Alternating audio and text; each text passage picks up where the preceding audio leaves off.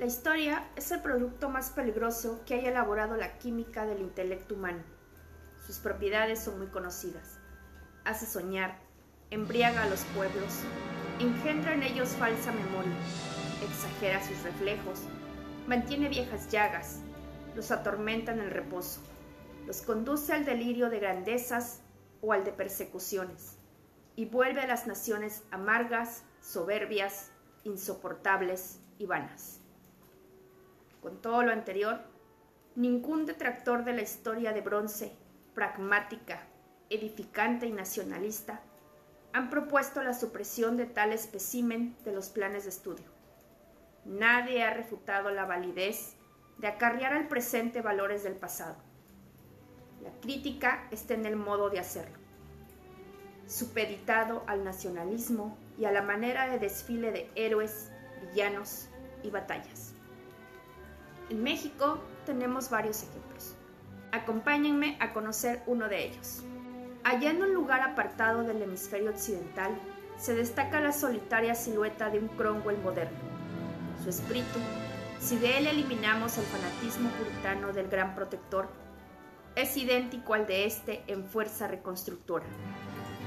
Su sola existencia demuestra que el alma no tiene nacionalidad y que al escoger la envoltura material que va a animar, no se fija en preferencias de raza. Este hecho confirma la universalidad distributiva del espíritu humano, doctrina sostenida por Pitágoras. ¿Cómo es que del caos pudo Díaz hacer surgir el orden? En México no había más que caos, no había más que sombras, no había más que civilización elemental. Durante más de medio siglo, la única luz que alumbraba las tinieblas salía de la boca de los cañones, y el bello cielo del septentrión americano aparecía teñido con resplandores de incendio. ¿Quién es el autor? Quizá un funcionario porfiriano, un pariente de don Porfirio. Es nadie menos que León Tolstoy, novelista realista ruso ampliamente considerado como uno de los más grandes escritores de la literatura mundial. Sus más famosas obras son Guerra y Paz, Ana Karenina, entre muchas otras. En la política, se le reconocía como anarquista, pacifista y anticlerical, y muy lejos de ser conservador o reaccionario.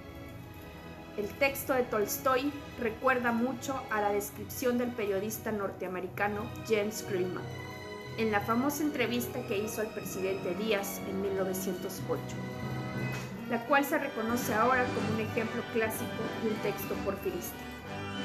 No hay una figura en el mundo más románica o marcial, ni que despierte tanto interés tanto en los amigos y enemigos de la democracia, como la del soldado estadista, cuyas aventuras cuando joven superaban a las descritas por Dumas en sus obras y cuya energía en el gobierno ha convertido al pueblo mexicano de revoltoso, ignorante, paupérrimo y supersticioso, oprimido durante varios por, por la codicia y la crueldad españolas, en una nación fuerte, pacífica y laboriosa, progresista y que cumple con sus compromisos.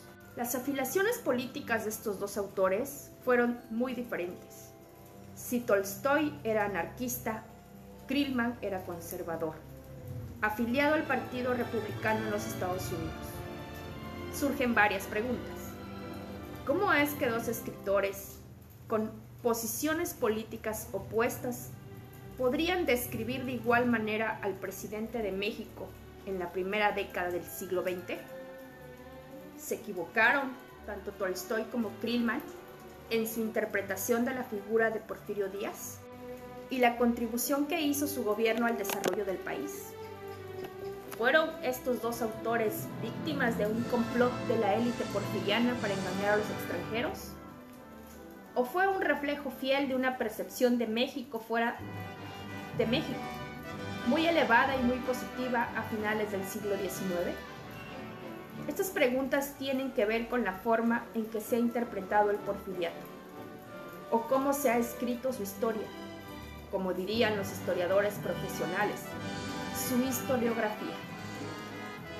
que en este país tiene una larga y poderosa tradición de historia patria patrocinada por el Estado. La era porfiriana fue duramente demonizada por la clase política en el poder y marginada dentro de la academia, al grado de que era considerada un tema no digno de estudio. O según Mauricio Tenorio y Aurora Gómez en su análisis de la historiografía porfiriana, un no tema, que en el siglo XXI se ha convertido en un punto de referencia obligatorio. La historiografía porfiriana ha sido secuestrada en más de una ocasión por el ambiente político en el que fue producido. Durante y después de la Revolución, la versión porfiriana de Historia Patria Liberal fue progresivamente sustituida por una beta virulenta e igualmente inflada de antiporfirismo, que de manera deliberada amenazaba con eliminar la narrativa de orden, progreso y desarrollo nacional preferida por el régimen de Díaz, y cambiarla por su propia versión, que colocaba a la revolución de 1910 y no a la era porfiriana como la fuerza motriz detrás de la construcción de un Estado y nación modernos.